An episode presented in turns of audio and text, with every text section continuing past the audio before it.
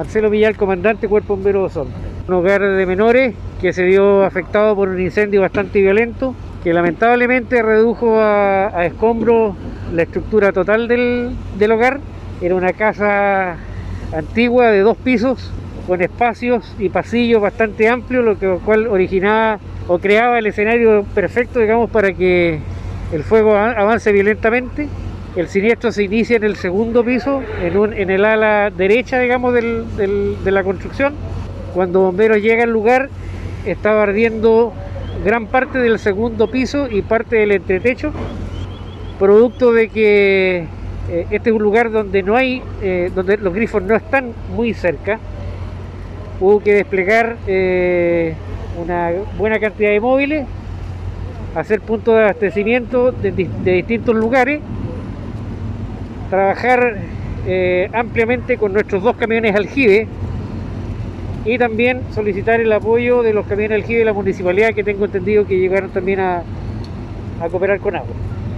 El origen está en el segundo piso, la causa está siendo investigada todavía por el departamento técnico. Sin duda que se inicia en el segundo piso, en el ala derecha de la casa. Eh, cuando llegamos al lugar, eh, te insisto, estaba ardiendo ya gran parte del segundo piso y parte del entretecho. Bueno, hay una casa de construcción ligera, de madera, completa, de dos pisos, bastante amplia.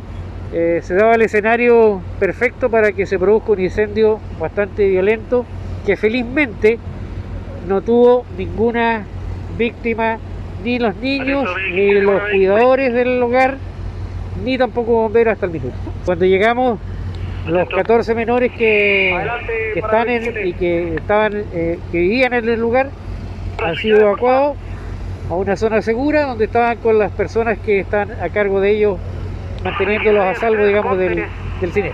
Sí, bueno, ahora viene tal como tú dices la remoción de escombros, hay que dejar eh, todos los restos humeantes bien apagados. y lamentando que haya pasado esta desgracia no son, sin duda.